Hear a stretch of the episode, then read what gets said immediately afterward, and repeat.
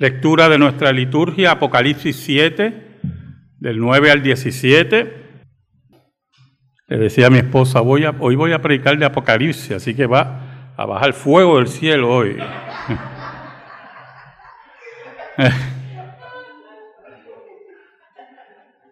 ¿Sabe, hermano?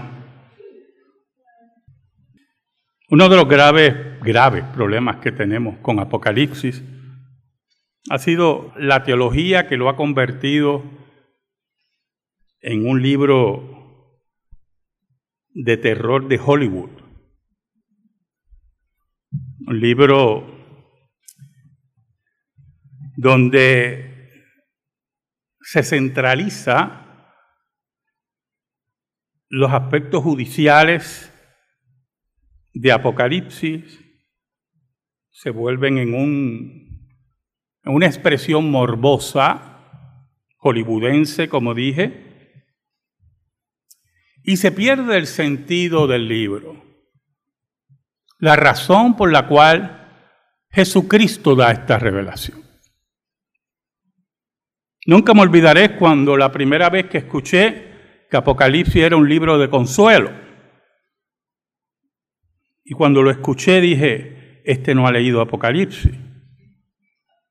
Mire lo que pensé. Porque tenía la imagen de la marca de la bestia, del 666, de que te cortan la cabeza, de, bueno, todo un drama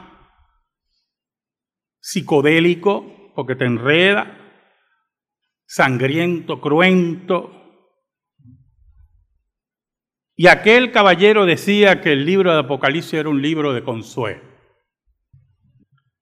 Y yo había leído ya varios comentarios de Apocalipsis y todos iban por la misma línea.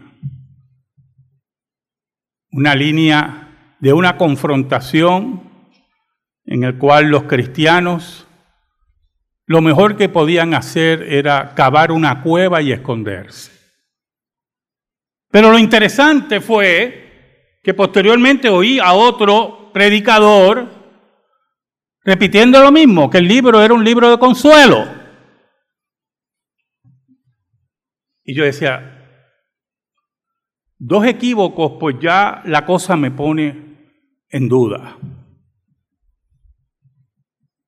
Y yo creo que debo estudiar el libro con seriedad. Dejar toda la literatura eh, circense prácticamente que había leído y ver cuál era la intención. Y, y tenemos que ver que los libros de la Biblia, lo primero que tenemos que tener como base para interpretarlos es ubicarlo en su tiempo. ¿Cuál era la intención del escritor? ¿Cuál era el problema que podían estar enfrentando, verdad? Y descubrí que la iglesia de Cristo, cuando Apocalipsis fue escrito, sea una fecha temprana o más tarde, que no es la discusión, la iglesia estaba experimentando una persecución brutal de parte del imperio romano. ¿Sabe, hermanos? El imperio romano ha sido uno de los imperios más grandes que ha visto la humanidad la historia de la humanidad. Y usted puede pensar en imperios modernos y decir, caramba, ¿por qué el imperio romano es considerado el imperio más grande de la historia de la humanidad? Porque los efectos del imperio romano están presentes en nuestra vida. En el sistema judicial, lo tenemos en costumbres, lo tenemos en dichos, en idioma, idiomáticamente lo tenemos en calendario. Cuando hablamos de un imperio significativo, hablamos del imperio romano. Y su poder militar era increíble, sorprendente. Sus tácticas militares fueron únicas. Que grandes capitanes en la historia de Europa estudiaron el imperio romano y sus tácticas Napoleón, el general Patton. ese imperio, con todo su poderío, sus tácticas militares, su sistema jurídico, sus dioses, sus fiestas, sus celebraciones, su poder económico, decidió un día perseguir a un pequeño grupo que no tenía armas, no tenía edificios, no tenía dinero, que solamente decía que un judío que había vencido la muerte era su Señor. Ese imperio estaba decidido a destruir a los cristianos. Oramos. Dios bueno, gracias te damos. Tú eres tan bueno y nosotros tan malos. Perdónanos, porque te hemos sido infiel pero tú permaneces fiel. Escóndenos bajo la sombra de la cruz. Y que tu nombre, solamente tu nombre, sea proclamado. Por Cristo Jesús oramos. Amén. Y amén. Por lo tanto, en medio de esa persecución, como le, he dicho a mis estudiantes de Apocalipsis en el seminario, en medio de esa persecución, cuando el corazón de muchos desfallecía, de creyentes, cuando varios apóstoles ya habían sido asesinados, cuando las familias cristianas eran despojadas de sus propiedades, sus hijos esclavizados por el Estado, cuando en el pensamiento, en el imaginario eclesiástico, se pensaba que la iglesia iba a desaparecer, Jesucristo le dice a Juan, aquí estoy. Yo estuve muerto, pero ahora vivo por los siglos de los siglos. Y tengo el poder de las llaves de la muerte y del Hades.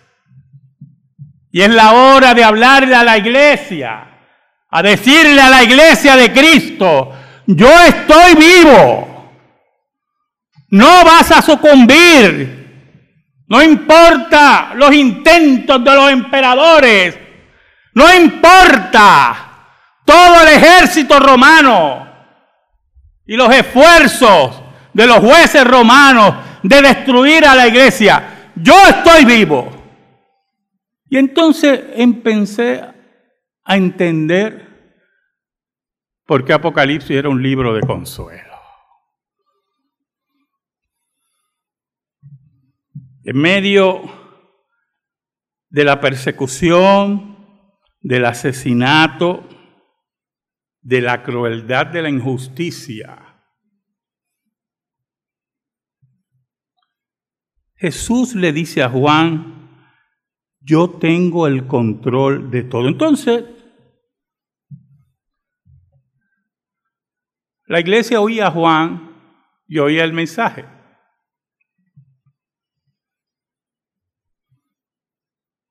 Y por el Espíritu de Dios iba entendiendo que todos esos emperadores y todo ese conglomerado político tenía sus días contados. Entonces Dios empieza a darle visiones a Juan y hablarle de toda la era evangélica. Nosotros estamos, Apocalipsis es toda la era evangélica, ¿oyó hermano? Nosotros estamos en medio del cumplimiento de las profecías de Apocalipsis. Los sellos están siendo abiertos. Las trompetas están sonando.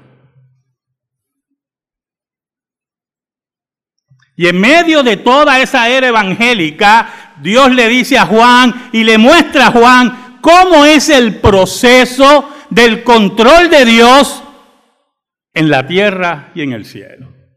Y entonces una de sus visiones increíbles, en el capítulo 7 de Apocalipsis, mire cómo dice el versículo 9 en adelante, voy a leer en Biblia de las Américas. Después de esto miré y vi una gran multitud que nadie podía contar de todas las naciones, tribus, pueblos y lenguas, de pie delante del trono y delante del cordero vestido con vestiduras blancas y con palmas en las manos. Y este versículo es muy, muy importante. Escuche bien. El imperio romano dominaba el mundo conocido, sus religiones, sus lenguas, sus tribus, y con mano de hierro dominaba el mar Mediterráneo. Por lo tanto, el imperio romano se consideraba todopoderoso e invencible como algunos imperios modernos, que sus días también están contados. Pero Juan le dice a la iglesia, no, no te equivoques, no confundas a Roma con la iglesia. Es importante que veas que en medio del martirio yo te estoy mostrando una iglesia triunfante, de todo pueblo, de toda lengua, de toda nación, una gran multitud que no se puede contar. No te dejes llevar por la grandeza de los cultos paganos, de la Roma imperial, de la Roma que agoniza. Tienes que estar atento a esa iglesia de todos los pueblos, de todas las lenguas, esa iglesia que vive. El versículo 10 dice, y clamaban a gran voz diciendo, cantaban, dice otras traducciones, a gran voz diciendo, la salvación pertenece a nuestro Dios que está sentado en el trono y al cordero. Y aquí entramos en una palabrita que repetimos mucho nosotros los evangélicos, que nos, nos encanta, la palabra salvación. Y muchos creen que la salvación de ellos está en la estabilidad del gobierno, está en la estabilidad económica, personal o del país. Está en la salud de ellos.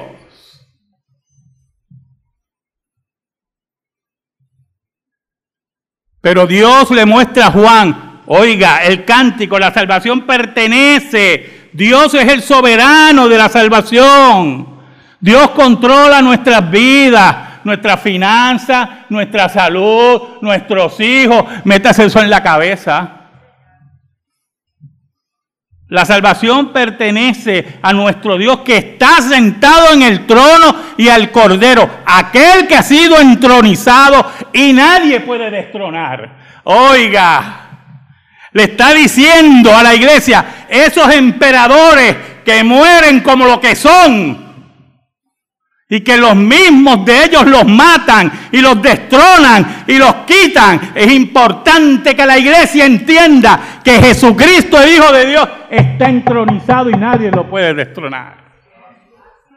Y ese es el mensaje de Apocalipsis, hermano. El mensaje de consuelo.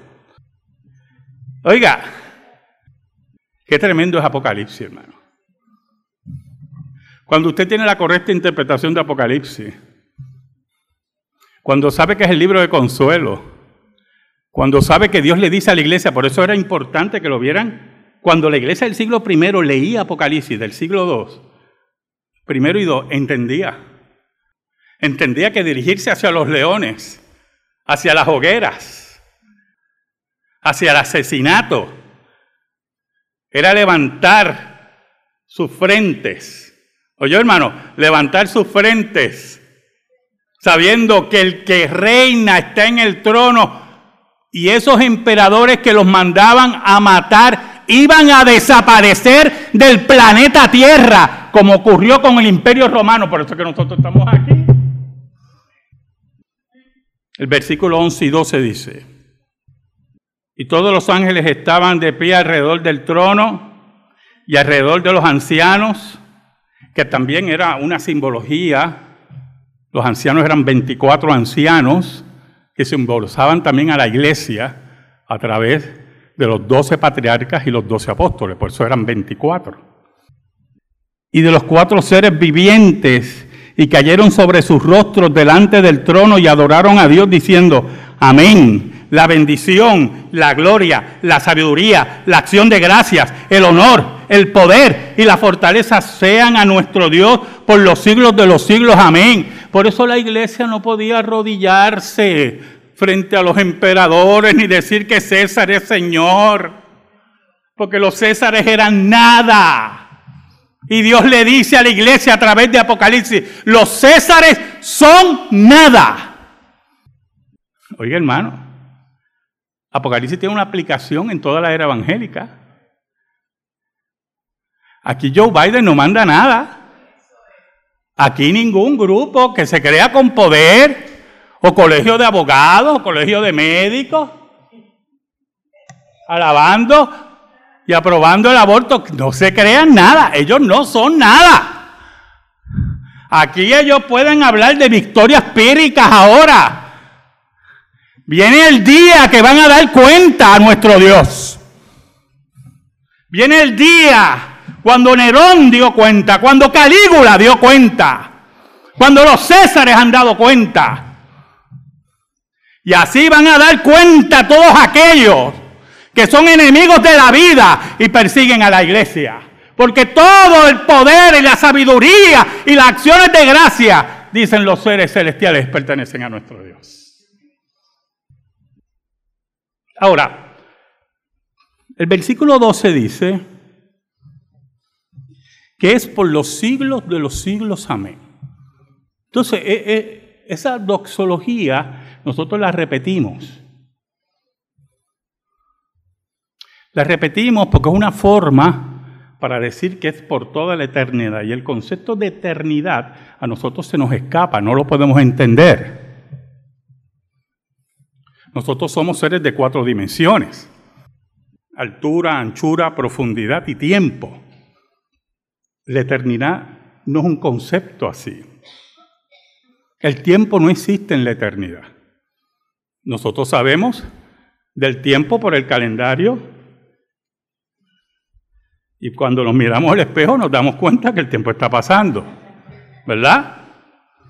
Y pasa algo y sigue pasando y queremos retrasar eso. Bueno, algunos, yo no, pero algunos, ¿verdad? Y le venden todas esas porquerías y usted puede retrasar y ahí una doctora vendiendo unas pastillas que lo que falta es que le diga que usted va a vivir mil años y todas esas cosas y la gente quiere todas esas... Ah, perdonen, déjeme aclarar algo, si usted está viviendo eso, siga viviendo, conmigo no hay ningún problema, yo no hay ningún problema, su fecha ya está escrita. Métase eso en la cabecita. ¿Oíste? Todos nuestros cabellos están contados, dijo Cristo. Y no podemos añadir ni un codo a nuestra estatura. Mire qué sencillo es esto. Por eso es que la vida del, creyente, la escritura nos exhorta a vivirla sin ansiedad. Todos pasamos ansiedades. Yo paso ansiedades. Pero la escritura nos lleva a vivir sin ansiedad, confiando en el Señor, cumpliendo su ley y esperando en Él.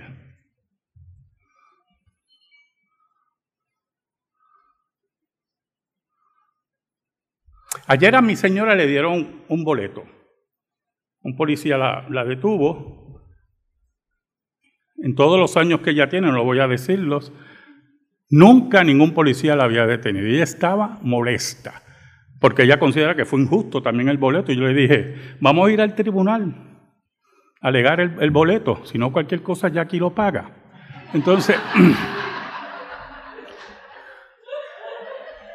pero ella no me había dicho la cantidad por teléfono del boleto. Usted sabe que en Puerto Rico las leyes son draconianas en relación a eso. Una total locura. Una total locura. Y después me dijo la cantidad y yo le dije verdaderamente que no hay felicidad completa. Porque había recibido una buena noticia ayer por la tarde y por la noche recibo esa mala noticia.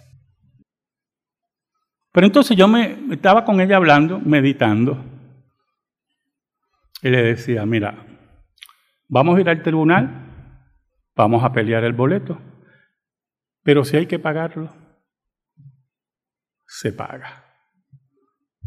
Y ya.